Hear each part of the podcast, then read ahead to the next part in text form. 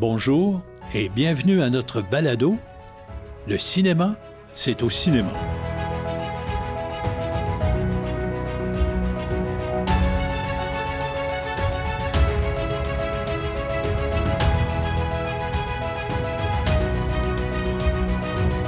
Épisode intitulé Le cinéma, art et divertissement.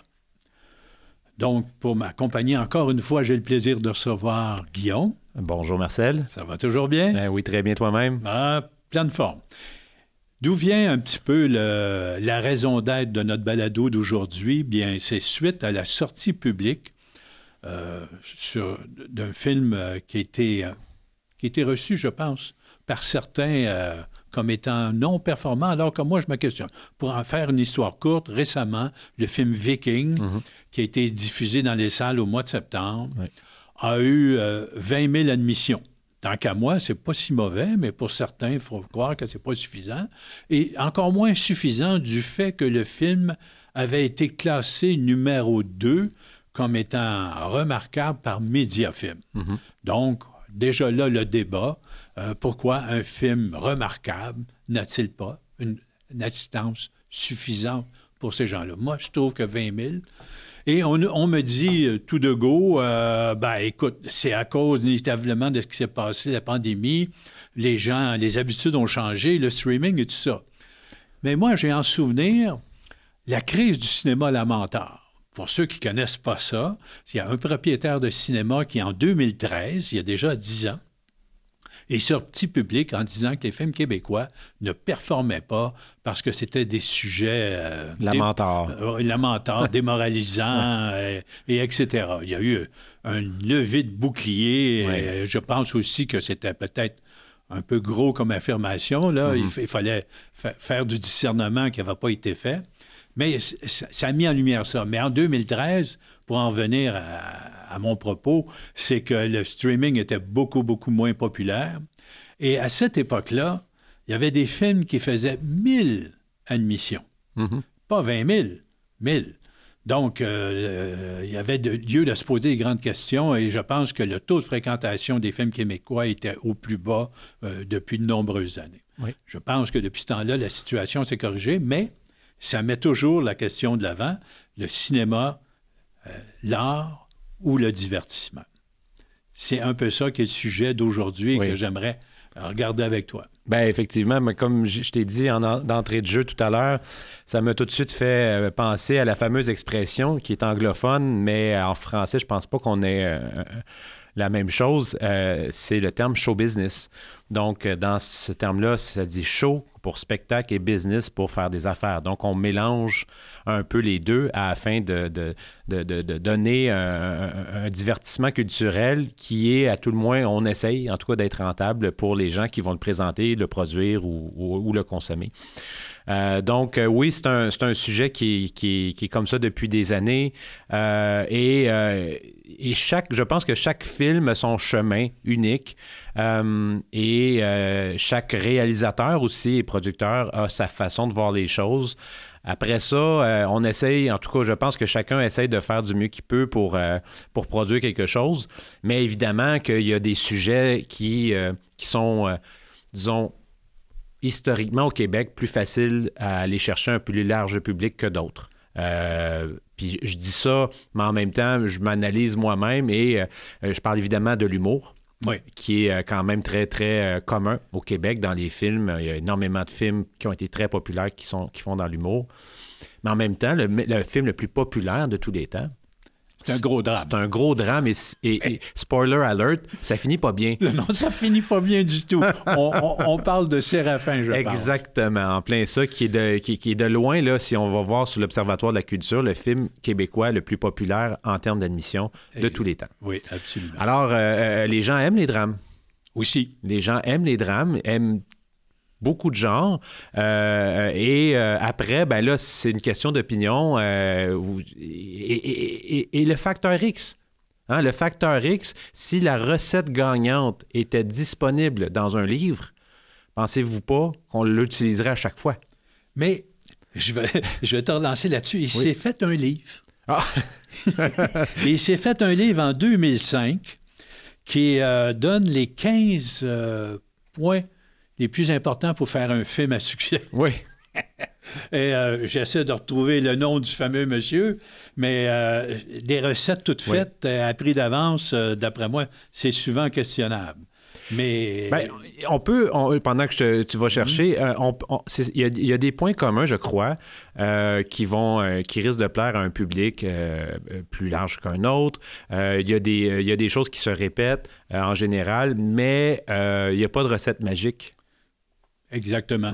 J'ai trouvé le fameux livre s'appelle Les règles élémentaires pour écrire un scénario. C'est un livre de Blake Snyder qui a été publié en 2005 et qui énumère en 15 points euh, les choses importantes pour faire un bon scénario. Encore là, hein, des recettes magiques. Ben, encore une fois, c'est ça. Puis il y a tellement d'impondérables. De, il y a tellement de choses qui peuvent se produire entre l'écriture d'un scénario de film et sa sortie et sa consommation.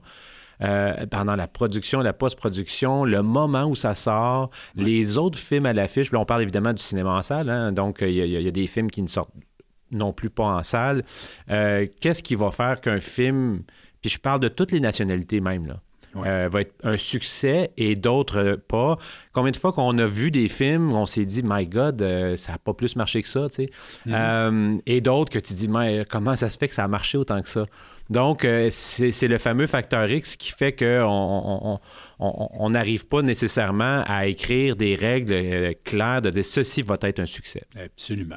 Je voulais juste revenir aussi à ton terme show business. Je crois qu'en français, ici, on a beaucoup parlé d'industrie culturelle. Oui, ben oui, absolument. C'est pas la même chose, mais c'est un peu ça. Absolument. Et déjà, dans ce terme-là, D'après moi, il y a une dualité. Là. Oui. Hein? À quelque part, il y a de l'argent, puis à quelque part, il y a juste la culture, l'œuvre qui prime. On ne veut pas être brimé pour faire une œuvre. Euh, et de l'autre côté, ben, l'argent nous retient un peu.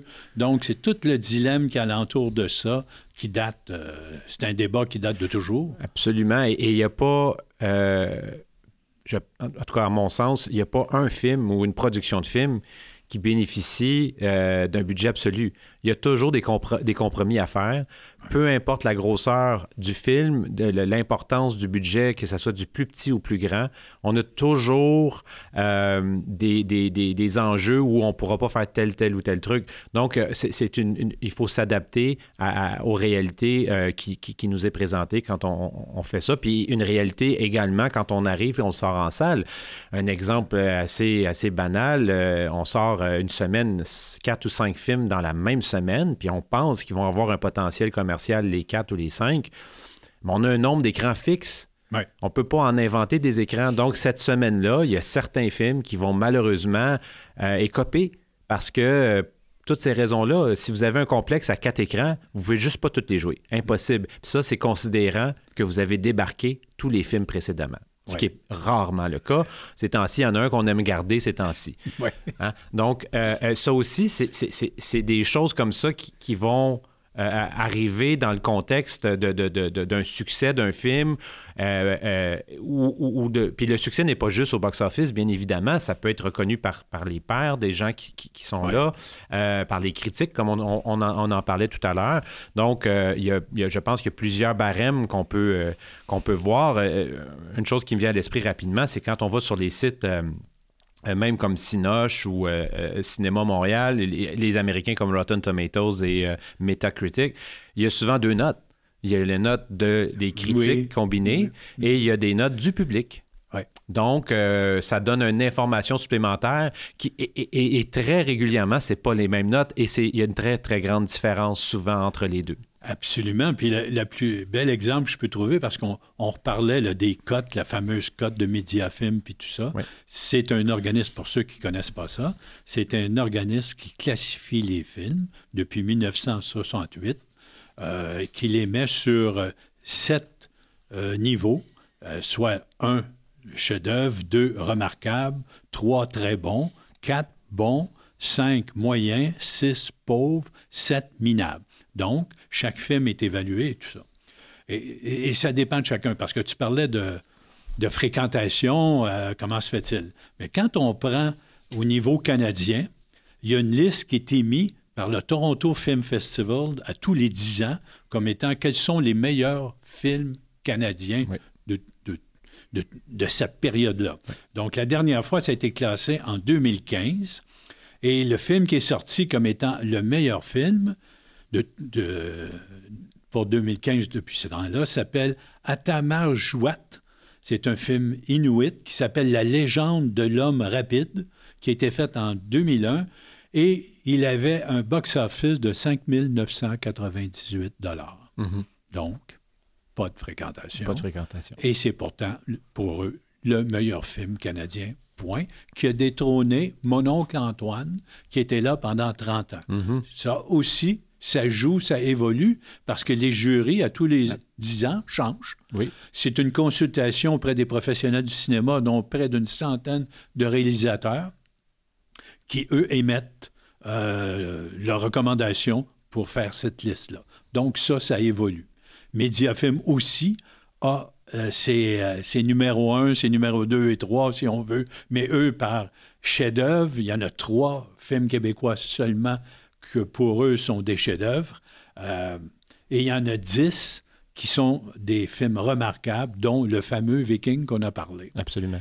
Mais c'est compliqué parce que, Oui.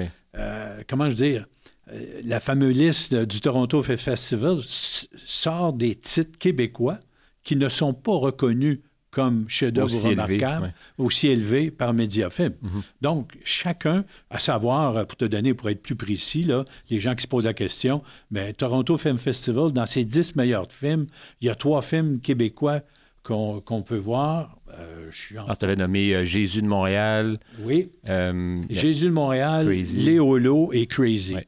Et ces trois films-là ne sont pas soit dans la cote 1 ou soit dans la cote 2 de Mediafilm. Mhm.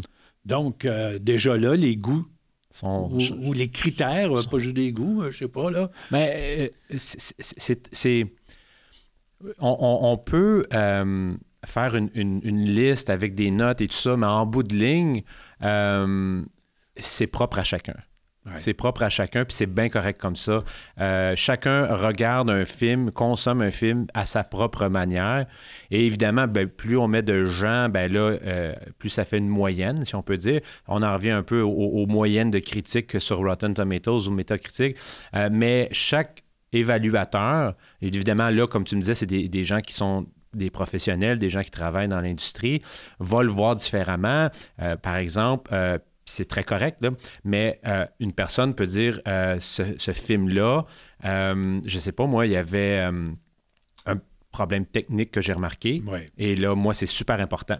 Alors là, ce film-là, c'est impossible qu'il se classe. L'autre qui va dire non, moi, ce film-là m'a donné beaucoup plus d'émotions malgré tout. Oui. Là, c'est plus important.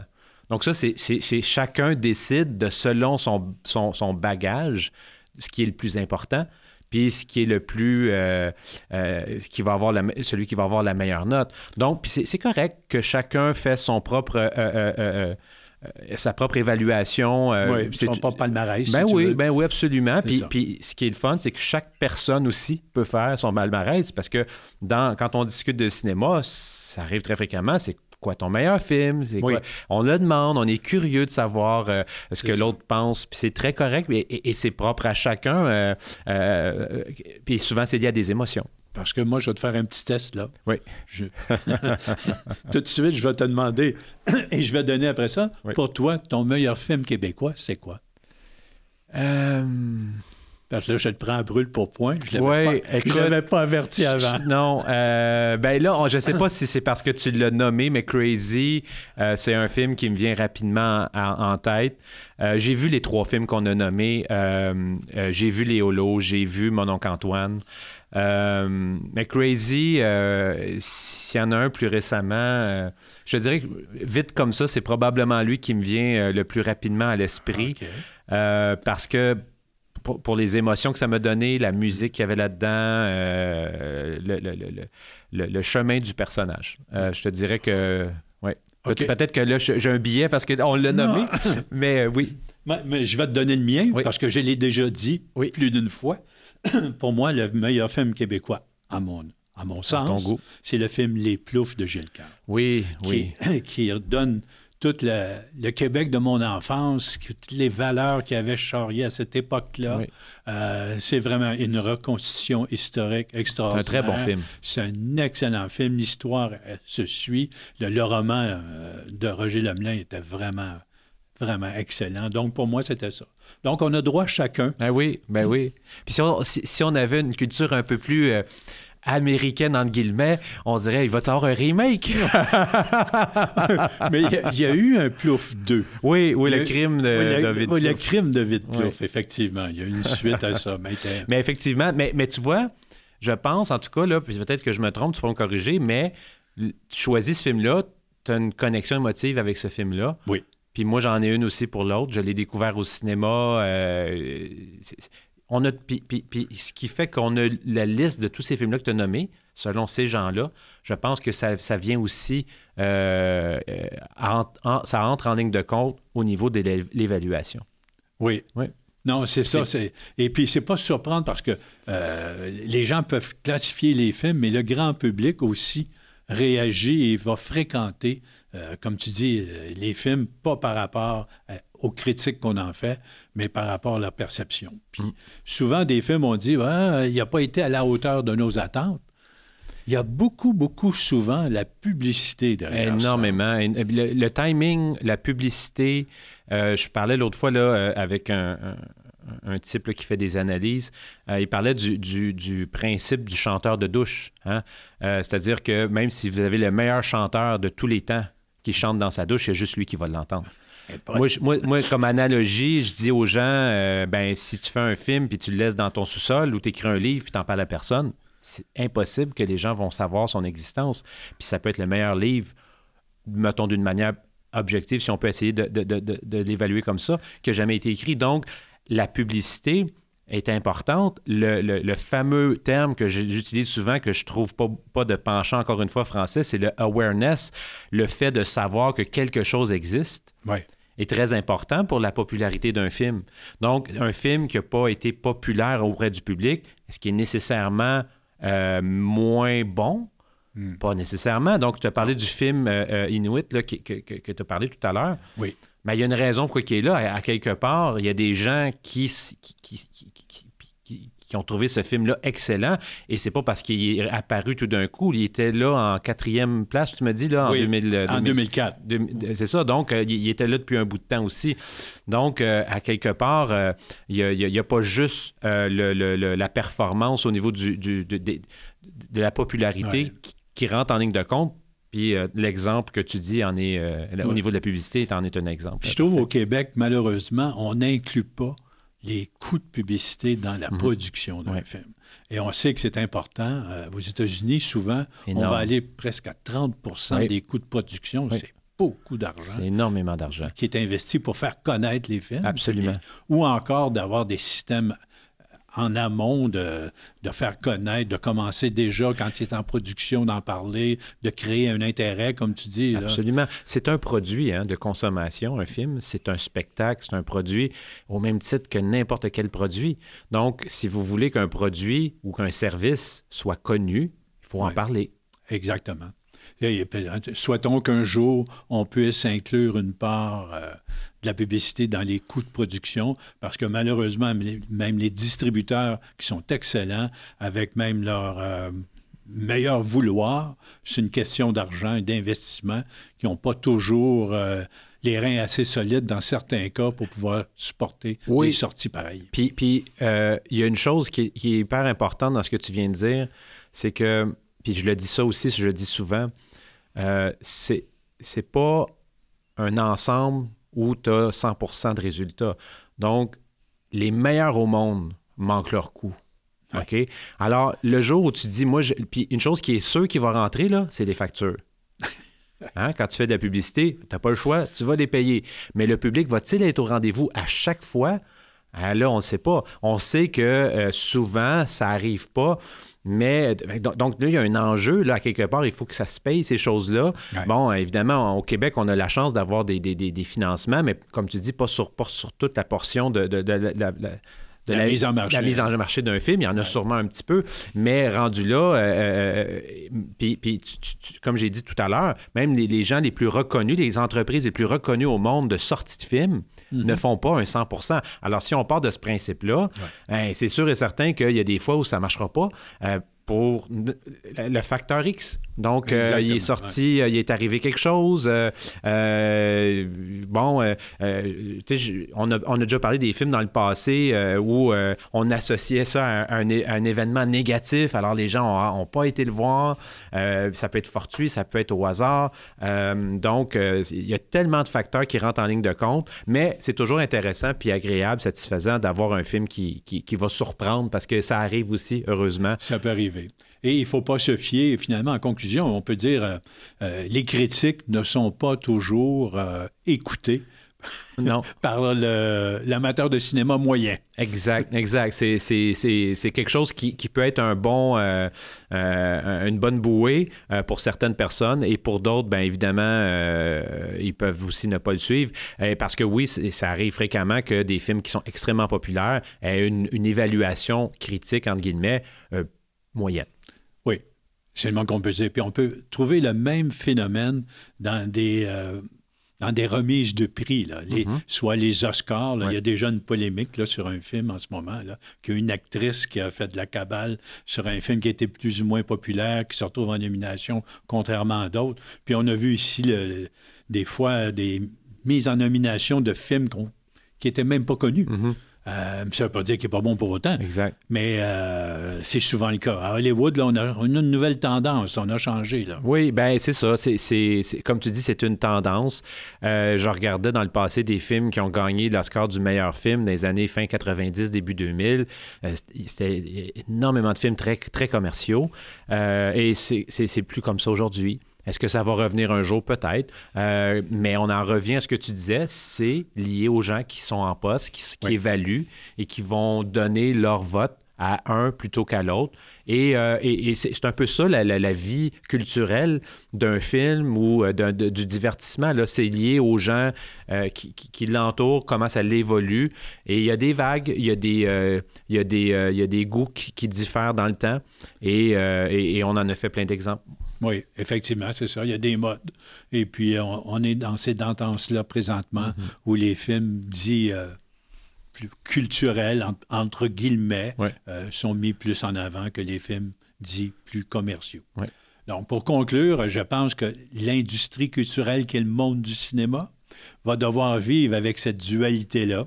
Tant qu'à moi, il faut préserver les, films euh, culturels, les films plus pointus, si on veut. Oui puis aussi mettre de l'avant des films qui vont charger un, large public, parce qu'on ne peut pas se déconnecter complètement de son public, puis dire on va aller rayonner à l'extérieur, puis on va gagner des prix, puis tout ça, puis chez nous, ça fonctionne jamais. Mm-hmm. Quand tu es subventionné, je pense qu'il y a un minimum de retour un équilibre. Un équilibre. Voilà, c'est ce qu'on cherche. Un équilibre, c'est simple comme ça.